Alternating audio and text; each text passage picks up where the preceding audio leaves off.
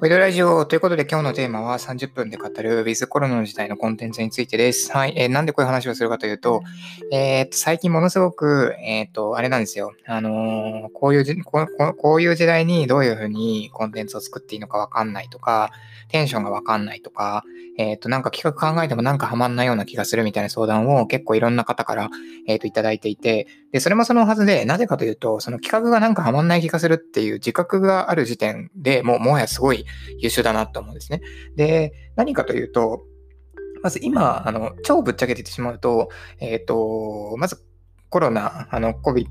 新型のコロナのウイルスの、えっと、話題が先々週から先週にかけては、もはやもうそれがもうホットトピックでした。えー、すなわち、えっと、あの、人間の脳内ってリソースがちゃんとあって、まあ、いわゆるそのポケットの中の戦争ってよく、あの、ガンダムのタイトルになぞらえて、よく例えられますが、人間が覚えてられるとか、マイブームになっていられるものっていうのは数が限られてるんですよね。で、その限られてる中の多くのところを、例えばコロナどうなるのとか、リモートワークどうなるのとか、お仕事どうなるのとか、そういうところで結構占めてるので、じゃあここにプラスアルファして何かコンテンツをなんか楽しむ余裕があるかとか、なんか PR コンテンツで、その今までの自分のイメージをなんかこうコンテンツを通してなんか変えられるみたいな、消費者、生活者の気持ちを変えられる。そういうようなことが成立するのが非常に難しいような世の中になってたんですね。えー、なので、企画がうまくはまらない気がする。それはそう。それはそう。あの、本当にそれはそうなんですよ。なので、中途半端に出したとしても、あのまず例えばその、東京のその、いわゆる自粛してねって期間が5月6日ゴールデンウィーク明けまで自粛してねという形になりましたよね。で、えっ、ー、と、それが、なんというかな、えっ、ー、と、開ける前までに、なんか中途半端な仕掛かりでやっていたコンテンツを出しても、えっ、ー、と、多分皆さん1日で忘れます。あの、基本的に、えっ、と、コンテンツ作るときとかってコンテンツ作って出して話題になって、で、それから何かこういろいろなつながりとか、まあ、その新しいチャンスとか、うちともコラボしませんかみたいな形でこう続いていくってっていうのが、えー、そもそものコンテンツマーケットか PR コンテンツの話なんですよ。まあ、いわゆる一発で終わらせるコンテンツっていうのは、それこそエイプリルフールぐらいのコンテンツしかないわけですよね。だからエイプリルフールも今年はもう、もうできませんでしたけど、はい。エイプリルフールは完全にやらない方が良かったやつですね。で、えっ、と、で、それが難しい。なぜかというと、コロナの最新ニュースの方がより人間にとってはエキサイティングだからです。エキサイティングっていうのはちょっと、あの、良くない言い方かもしれませんけど、実際にそうなんです。あの、そっちの方に興味が奪われてしまうので、えー、っと、コロナの何かしらの進展だったりとかっていうのが、もう最近はもう日進月歩で起きてますよね。あの、いわゆるその、全員が、地球上全員が、これは結構大変なものだっていうのを認識した上で対策をやらなければいけないというようなテンションになったと。で、え、ー、と、そういうような状況になってるから、もういろいろ頑張るわけですよ。で、いろいろ頑張るってことはいろいろなんか出てくるわけですよ。そのいっぱい出てくる。夜。で、しかも、しかもあれですよ。全部画面の中の世界ですからね。そう。えっ、ー、と、リアルが今もうないので、すなわち全部画面の中の世界にあるので、画面の中の世界でいろいろ、いわゆる画面の中の世界をやったことない人がやるやるわけですよ。すなわち、今まではリアルでやってた人はリアルでやってて、ネットでやってた人はネットでやってたんですけど、みんなネットでやるわけじゃないですか。そう。劣等者もいいとこなんですよ。しかも 最新ニュースとか出てくれば、そっちの方がエキサイティングだし、明らかに今コンテンツを出してはいけないんですよ。もう貯めろっていう時期なんですね。ただ、一方でですね、えー、それが先週ぐらいまでは、えっ、ー、と、もう動かない方がいいっていうやつだったんですけど、えっ、ー、と、あのみんな飽きてきたんだろうね。家にいるのに 家にいるのに飽きてきたことと、あとそのぶっちゃけて言うと仕事がない問題っていうのが多分出てきてるんですよ。あの、何かしらをやる？あの、基本的にコンテンツ業界とか、まあ、インターネットのメディア業界でもそうなんですけど、何かしらをやることによって仕事を作っているっていうような、まあ、状況なんですよ。より需要があるから作るんじゃないんですよ。何かしらをやることによってそこで需要を作って、それその需要があるからこそ仕事が生むっていう、まあ、いい意味での自転車操業なんですよね。はい。基本的にメディア業っていうのは。で、えー、っと、まあ、すなわちそのメディア業っていうのは PR 業もその内自らに内包してるってことなんですけれども。で、ってことは何か走り出さないといけないんですよ。そう。で、走り出さなきゃいけない。しかし、なんかどうやっていいのかわからんみたいな。でかな、なんかコロナに合わせすぎても良くないし、みたいな。なんかちょっと、ちょっとなんかネガティブな気がするし、うーん、でもなんかこのタイミングにやっておきたいみたいな、えっ、ー、と、そういうような相談を結構いただいております。で、別にそれは悪いことでもないし、めっちゃいいことだと思います。普通に、だってね、あの、仕事が生まれれば需要が生まれて、で、なんかまあ、それの、まあ、その出すコンテンツが結構ポジティブなものであれば全然いいかなと思っています。はい。で、その内容についてどういう内容がいいのかっていうのを今回話します。えっ、ー、と、残り25分。で、最初にエクスキューズとして入れて入れておきたいのが、えっ、ー、と、今から言う話は、その、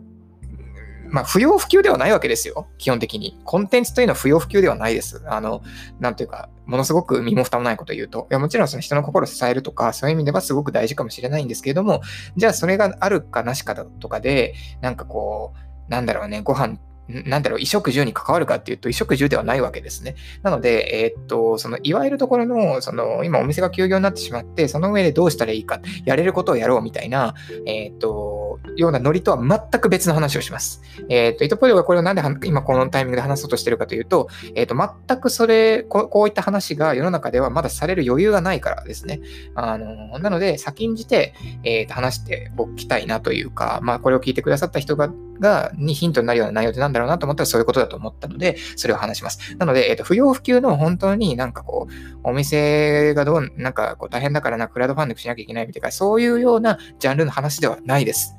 不要不急のコンテンツがウィズコロナの時代にどうあるべきか、どうやっていくかっていうのを、えー、のまあ、ヒントとなるような話をできればと思います。以上、エクスキューズ終了。はい。なので、えっ、ー、と、非常にコンテンツというのは無責任です。現実社会に対してコンテンツというのは無責任で見られてもいいんですよ。フィクションとかだったりするので、あとエンターテインメントなので。なんで、まずそこの線引きをさせてください。はい。以上、エクスキューズ終了。で、えっ、ー、と、そのコンテンツについてなんですけど、えっ、ー、と、まず結論から言うと、えっ、と、まずテンションが低いのはダメだと思っています。どういうことか。あの、なんだろうね。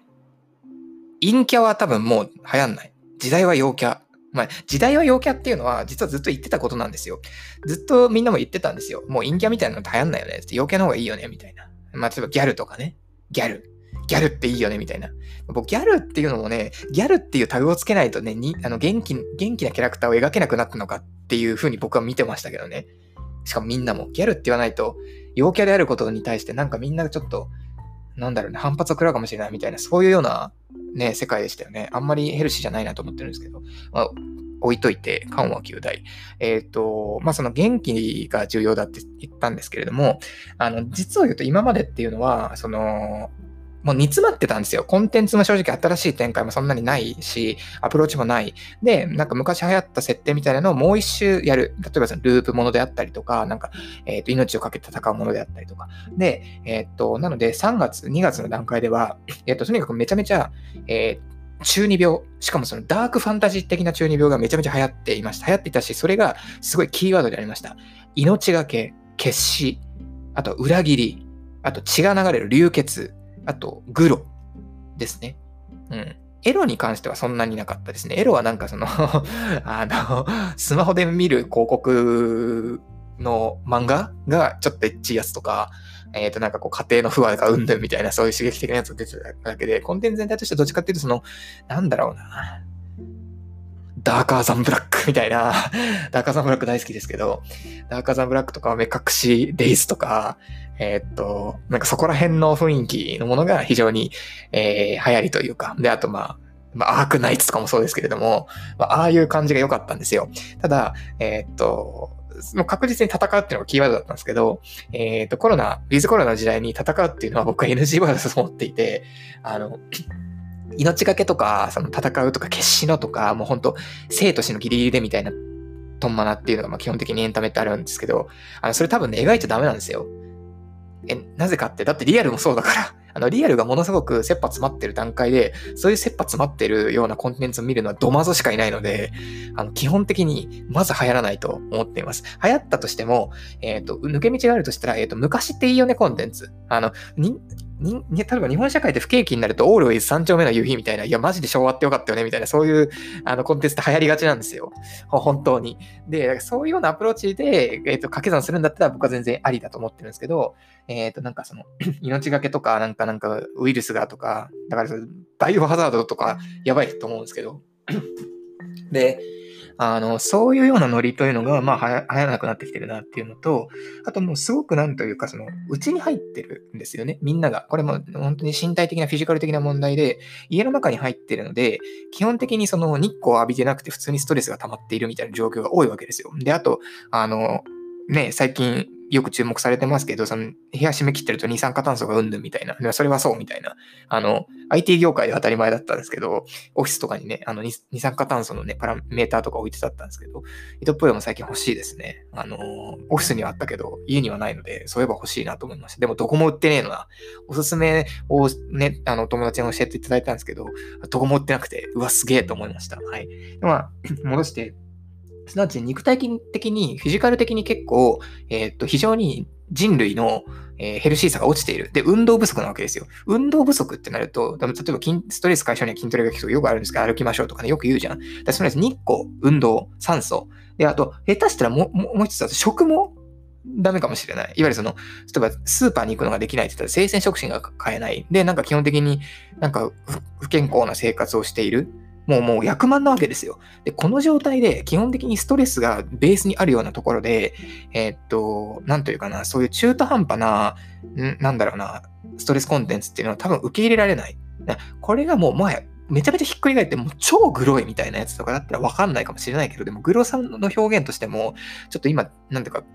コロナのウイルスってその生物的なものなので、あんまり良くないですよね。これがまた例えば、なんだっけ、あの、例えば震災の時とかになんだっけ、東京03だっけ、なんだっけな？まあ、なんかアニメでそういうのああって自粛とかあったじゃないですか。ゾンビものとかも。で、あの、その時と全く同じなわけですよ、今の状況って。ただ、その、あまりにもその一発で終わっていない。震災の時は一発でガンって来ちゃって、そこから復興っていう形になったんですけど、まだそのリアルタイムで続いてるわけですよね。だから、このタイミングで何かを、例えば考えることができるかっていうと、いや、土台無理なわけですよ。あの、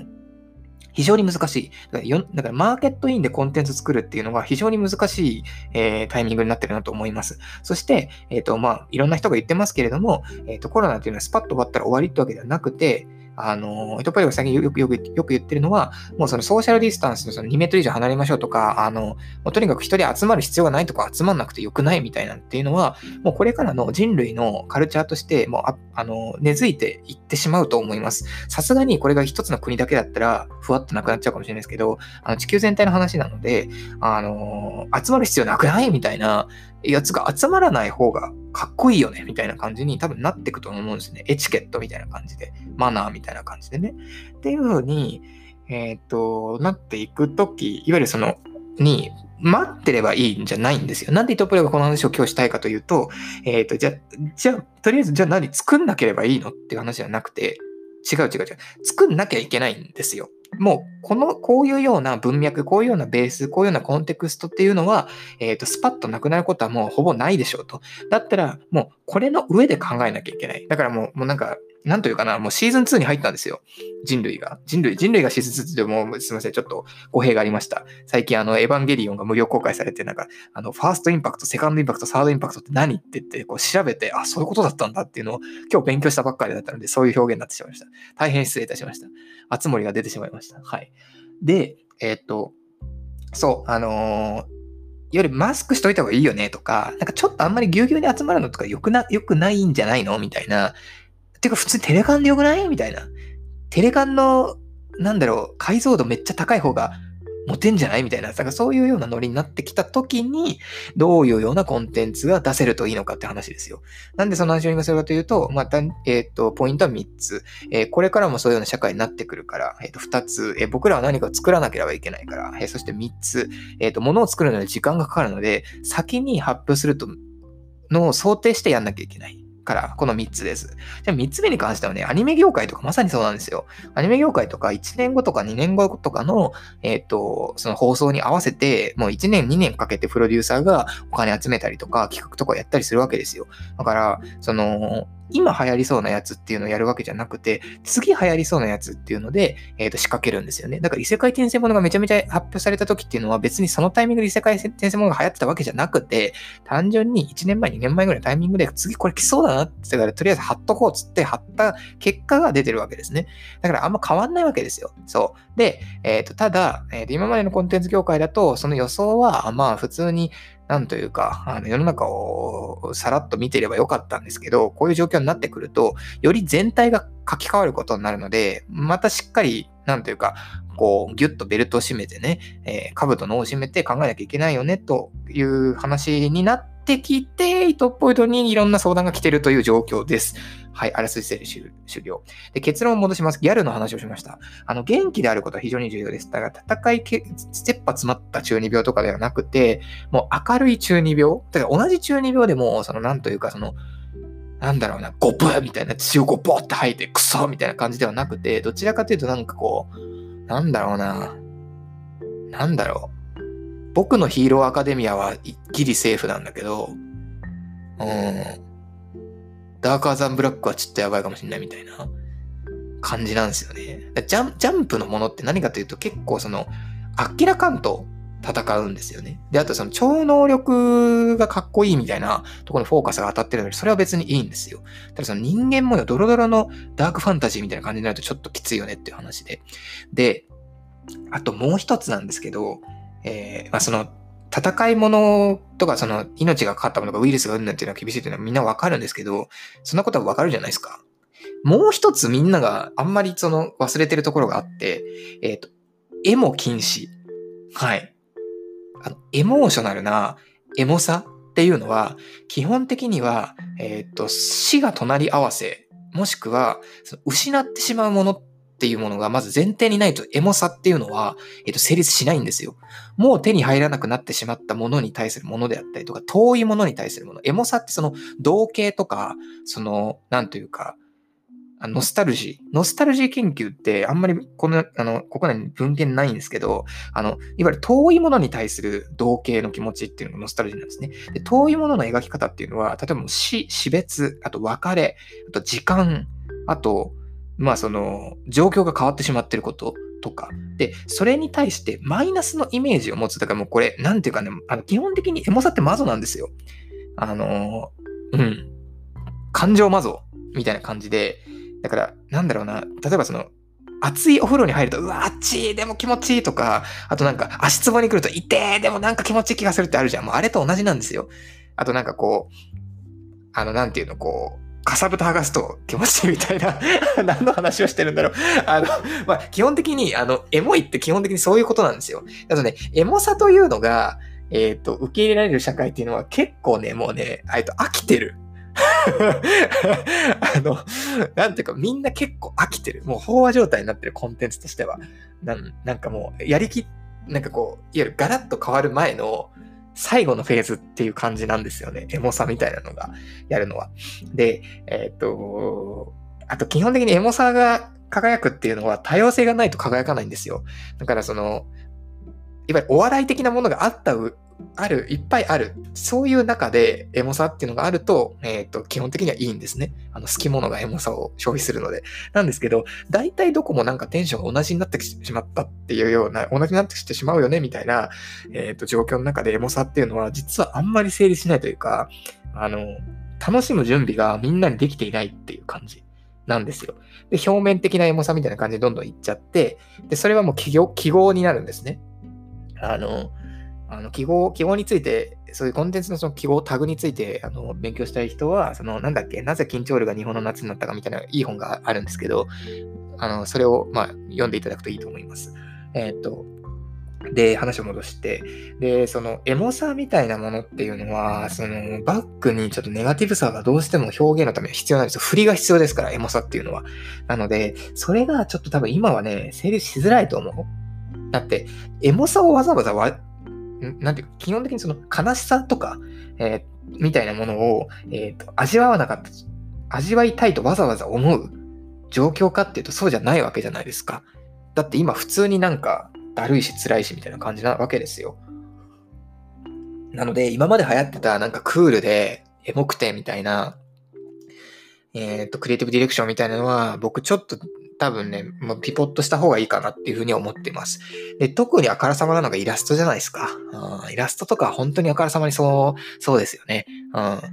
えっ、と、イラスト、アニメ、漫画的な表現に関してはそうだと思います。んで、えっ、と、じゃあ今どういうものがいいかというと、ギャルって言いましたけど、えとにかく明るいこと。うん。明るくて楽しいこと。なんか、いや、でも楽しいよねとか、でもさ、って、でも俺たちって笑顔になれば楽しいじゃんみたいな、そういうある意味でそのちょっとなんか、あっけらかんとしたというか、なんか開き直りじゃないんですけど、結構そのカラッとした楽しさっていうのが、えっ、ー、と、僕は今の時代に必要かなと思っています。だから、えっ、ー、と、今までの時代が、えっ、ー、と、湿度、いわゆるその、じめっとしてる湿度が高く、で、色に関してはもう寒色、いわゆるクールな感じ、えー、っていうノリだったんですよね。で、その前向きか後ろ向きかって言ったら後ろ向きであるみたいな。で、それがむしろ良かったんですよ。まあ、ある意味不景気っていうも言えるんですけどね。うん。で、えー、っと、ただ今はもうそれがもう逆転しないといけない状況になった。まあこれは普通にそうしないとあんまりそのみんな楽しんでくれないよねっていうのもあるし、普通にそうしていかないと僕らコンテンツを作るクリエイターとしては、えー、っと、まあ、なんというか夢を与える仕事ではあるっちゃあるので、まあそっちの方がいいんじゃないのっていうのは、えー、っと普通にピュアに思いました。はい。で、なんかこれの結論が出るまでも結構やっぱ僕も考える時間が結構必要で、えー、っと、週末の土日とかずっとそれを本当に真剣に考えていました。で、ツイッターとかにもポロポロ書いたんですけど、その、モーニング娘。あの日本の未来はウォウォウォウウォウ、世界が羨む、イェイイェイイェイイェイ、恋をしようじゃないかって、アホかと。日本が 世界が羨む、恋をしようじゃないか。ここのアクロバティックさみたいな。で、まあ、実はラブマシンのね、歌詞のその批評とかって、あの、結構昔の文献とか探すと結構よくみんな語ってるんで、文化人が。まあ、それを見てもらえばいいんですけど、全くそれと同じような状況になってるわけけですよ。なので、ラブマシーンのとにかくテンションとしては、えっ、ー、と、カラッと陽気な、えー、なんかメキシコ人を自分の中で住ませた上でラブマシーンをとりあえず口ずさんでおけば、えっ、ー、と、変な方向にクリエイティブディレクションを切る方向、方向にはならないんじゃないかと、えー、思っています。はい。なので、あの、デザインとかするときも、そのリアルな世界の中の文脈としてのちょっとファンタジーとかではなくて、もうなんかそういうかっこいいものとか作るんだったらマジでファンタジーに寄っちゃった方がいいわけですよ。もう本当に。ゲームの、これはあくまでもゲームなんか世界ですみたいな。そっちの方がみんな楽しめるから。あの、で、そういうのを、えー、がいいよねっていうのを結構いろんな会社さん、まあ、会社さんって言っちゃったけど、まあ、いろんな方に、えっ、ー、と、お話はしています。で、そのピポットの仕方みたいなものについても、えっ、ー、と、結構相談は受けていて、もうここまで作ってしまったから、あとは見せ方、出し方をちょっと変えないと良くない気がする。どうしたらいいかって言って、ちょっと壁打ちやってくれっていうふうに言われて、で、やるみたいなことも非常に多いです。えっ、ー、と、ただね、その、ちょっとね、今ね、ようやっとその、えー、例えば今週ぐらいかな、今週来週とかで各 PR 会社さんとか、今の代理店さんとかが、そのウィズコロナの時代の PR どうしどうすべきかみたいな。だ結局そのリモートワークでバタバタしちゃってたからみんなその稼働してなかったんですよ、先週は。もう誰も稼働してなかったんですよ。でも動かせなかったし、えー、考えることもできなかったわけですよね。えっ、と、で、今週から、まあ、ようやっとスタートみたいな感じはあるんですね。えっ、と、プールはその、もともとリモートワークみたいなもんだったので、あの、結構すぐ動き出せた。で、すぐ考え、自分の中で納得できるように考え始められたっていうのが、まあ、ありがたかったですけれども、はい。はい。ということで、えー、今23分、あと7分か。えー、っと、もうとにかくウィズコロナの時代のコンテンツに関しては、えー、今どういうものを作っているのかわかんない。今ここまで仕掛かっちゃったけど、中止になってしまった。で、リリースが伸びてしまった。えどうしたらいいのかわからないっていう人は、もうとにかく、えっと、えポジティブにしましょう。うん。夜より昼。曇りより晴れ。雨よりピーカン。寒いよりあったかい。はい。でね、僕ら非常にその、あの、味方になってるのは、えっと、これから夏が来ます。はい。夏というのは、まあ、糸っぽいのは夏の専門家なんですけれども、夏の専門、うん、夏の専門家ですね。はい。夏の専門家なんですけど、夏というのは非常にそのポジティブな記号というのが多いです。なので、その記号をぶん回しておくだけで、ある程度のポジティブバフをかけることができます。世の中的にもね。うん、あの、ただ夏に、夏、外に行けないとか、その、なんというかね、その、お家にいなきゃいけないみたいなのあるんだけど、とはいえとはいえ夏は暑いわけですよ。はい。なので、えー、っと、みんなも元気なわけですよね。なんで、とにかくバカみたいなことが結構流行る流行るというか、そういうテンションですね。流行る、流行るんじゃないです。もう、もはやそういうノリなので、ベースがね、えー、になってくるので、いいなと思いました。これがね、例えば秋とか冬とかの話だったら結構僕ら苦戦を強いられてたと思うんですよ。だって寒くて部屋の中にいなきゃいけないっていう風になって、でもその部屋の中にい、寒くて部屋の中にいないから遊ぶコンテンツがなきゃいけない。で、それもただ作れないっていう状況になると、結構うつうつになってたと思うんですけど、これから夏が来るんで、結構意外といけるんじゃないかなっていう気はしています。少なくとも夏は僕らの味方ですね。はい。で、えー、っと、あともう一つあるとしたら、えー、っとですね、まあ、その、実際に、まず、どうしようかな。ミトポイドとしてどうしよう、何をできるかなっていうのを結構考えていて、まあ、ただ今ちょっと思ったのが、まあ、とりあえず、その、ピポットのお手伝いっていうのは結構いっぱいしていて、で、まあ、あとちょくちょく手は動かしてるという感じなんですけれども、なんかその新しいことに挑戦するとか、なんか、い、なんだろうな。いろんな企業さんに言ってるのは、今、今このタイミングで人々ができること、っていうか人々に提案できることは、今こそ勉強しようと、今こそ内省をしよう。あの、反省な、あの、内側に反省の性と書いて、いわゆるその、自分を振り返ろう。この二つしか、えー、問いかけられないですよっていうふうにしてね、今こそ行動しようみたいなやつとか、今こそ何々をしようみたいなのは非常に難しいですよと。で、その、いわゆる勉強もしくは内省、いわゆる自分の環境に、えっ、と、改めて、その、だから、改めて自分の身の回りのものとか、身の回りの状況、身の回りの家族、身の回りの人、大切な人、家とか、の状況みたいな関しに関して、再度もう一度目を向ける。ということを誘導するための何かしら楽しいことっていうのはできる。だから、そこまでちゃんと繋がないと成立できませんよ。で、あの、ユーザーとか、その、生活者に対して、これやれ、これやってくれ、あれやってくれっていうのを、えー、と自分たちの都合で言っても、それ滑るだけで、それはコロナに合わせて何か言ってるだけで、その、なんというか、何をやっても、その自分たちが今厳しいから助けてくれみたいな感じの文脈になっちゃいますよって。それほん、それがやりたいんじゃないんですよね。それがやりたいんじゃない。うん。そしたら、えー、っと、自分の身の回りのものの楽しさみたいな、いわゆる、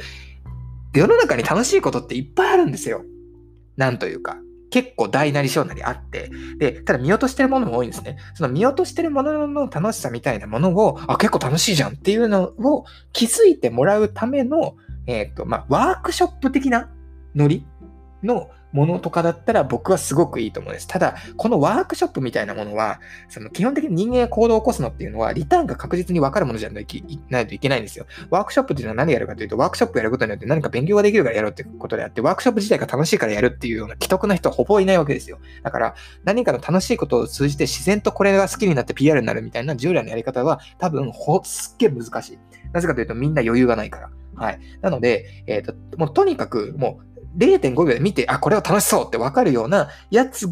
から始めていくしか僕はないと思っています。で、いろんなところが多分そういうのをやっていくと思います。で、それがこう、だんだんだんだん繋がっていけば、まあその、騙されたと思ってやってみてよみたいな言い方も、まあできるんじゃないかなっていう感じはあります。はい。なので、もう、なんだろうな。逆に言うと、えっ、ー、と、糸っぽいのみたいな、えっ、ー、と、プランナーにとっては、今ものすごくやりがいのあるえー、っと、タイミングなんですよ。なんか、ものすごく、えー、っと、難易度が高いお題を突きつけられているので、えー、っと、イドプロジェクトのプランナーとかクリエイティブディレクターとしては、その、なんか、なんだろうな、お題がいっぱいあると嬉しいタイプのポケモンなので、えー、今実は結構その、いい、なんかこう、頑張ろうみたいな気持ちにはなっています。はい。でも、あの、そう考えてる人は世の中にもたくさんいて、えー、みんなが頑張ろうと思っていると思います。ただ何をしたらいいのかわからないっていう状況が多いので、その、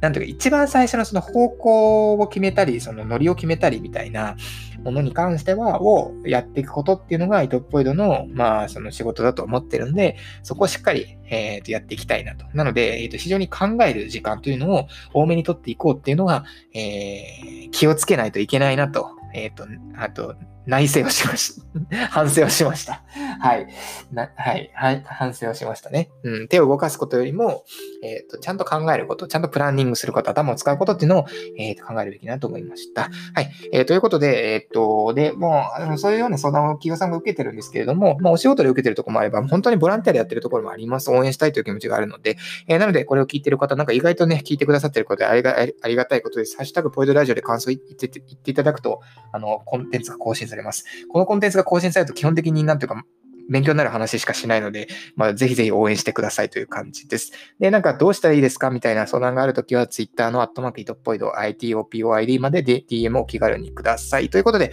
えー、今回のポイドラジオでした。まあ、ポジティブに頑張ろう。みんな心にギャルを買おうという話でしたね。はい。ということで、じゃあ、いってらっしゃい。はい。じゃあねー。バイバイ。